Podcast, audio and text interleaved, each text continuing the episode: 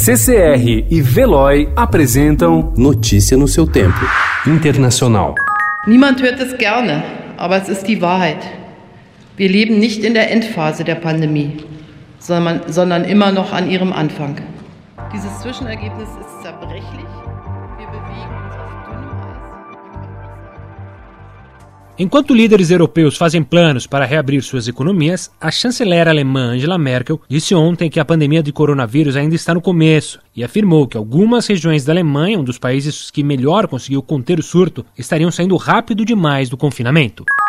A epidemia de coronavírus na Itália, que até agora deixou mais de 24 mil mortos e foi uma das mais letais do mundo, começou no norte rico do país, onde levou ao limite um dos mais sofisticados sistemas de saúde da Europa. Mas o sul, mais pobre e menos desenvolvido, sofreu o peso econômico da crise. Agora, com o plano do governo italiano de iniciar um fim gradual do isolamento no dia 4, alguns líderes do sul continuam com tanto medo de ameaça do vírus devastar suas regiões que sugeriram proibir os nortistas de acelerar a reabertura.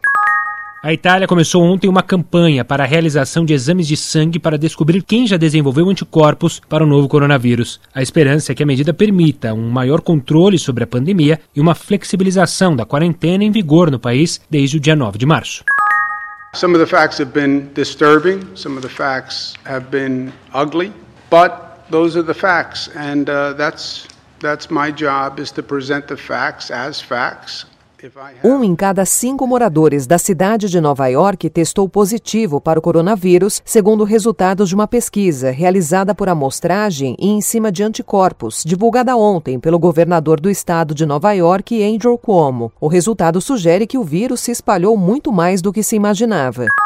Conhecida como a Pérola da Ásia, Singapura tem apenas 5 milhões e 600 mil habitantes e hoje é um dos maiores centros financeiros do mundo. Sua resposta rápida ao coronavírus fez epidemiologistas de todo o mundo classificarem a reação do país como padrão no combate à pandemia. Desde a última semana, porém, os casos dispararam, saindo dos 313 para mais de 10 mil na quarta-feira, após dois dias de crescimentos recordes. Notícia no seu tempo. Oferecimento CCR e Veloy.